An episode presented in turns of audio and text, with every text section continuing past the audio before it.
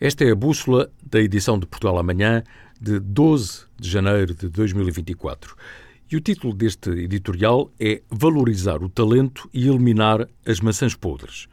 Ora bem, o que eu defendo é que Portugal tem de valorizar quem, com independência, pensa bem e dilo sem receio de represálias.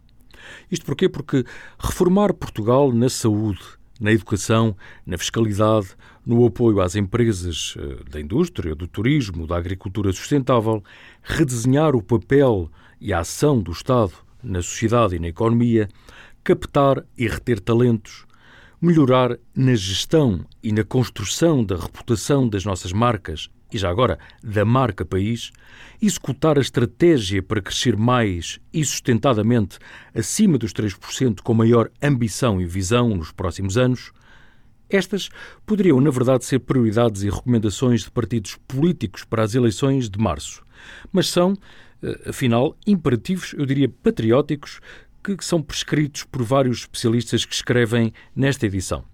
Eh, por exemplo, Abel Mateus, na economia, Pedro Pita Barros, na saúde, Rafael Campos Pereira, nas empresas e no trabalho, Jorge Costa Oliveira, na geopolítica e no comércio internacional, ou Salvador da Cunha, na gestão e reputação. Brindam-nos contextos que revelam bem a qualidade do seu pensamento estratégico e são um valor acrescentado na reflexão sobre o futuro do país. Lendo as suas crónicas em formato Outlook ou Previsão 2024, cada vez acredito mais que Portugal precisa mesmo de pessoas que pensam pela sua cabeça, têm coluna vertebral e dizem e escrevem o que pensam sem receio das consequências, de preferência em títulos de mídia independentes e credíveis. Por isso, valorizar o talento e o mérito implica eliminar as maçãs podres. E isto é válido na política, na economia ou nos mídia, como aliás esta semana ficou bem visível.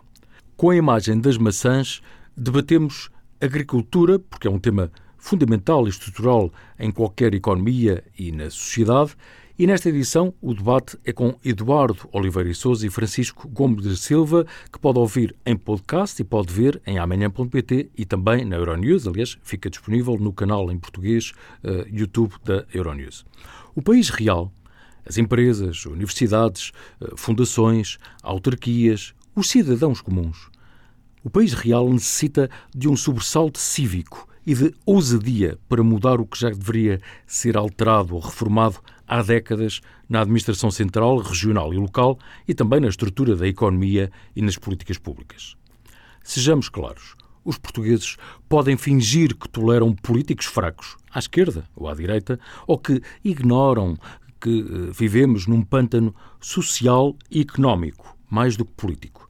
Mas os portugueses não são tolos, não são tontos, mesmo que as sondagens sugiram um aumento dos votos de protesto, um aumento da abstenção. O custo da oportunidade de não reformar Portugal é demasiado elevado e basta de fingir que está tudo bem ou que o rei não vai nu porque vai. Quem na política continuar a empurrar problemas estruturais com a barriga deveria ser penalizado, eu sublinho, fortemente penalizado nas urnas em março ou noutras eleições a curto ou médio prazo. Aliás, um governo minoritário, sustentado numa maioria parlamentar instável, pode durar poucos meses ou até pouco mais de um ano.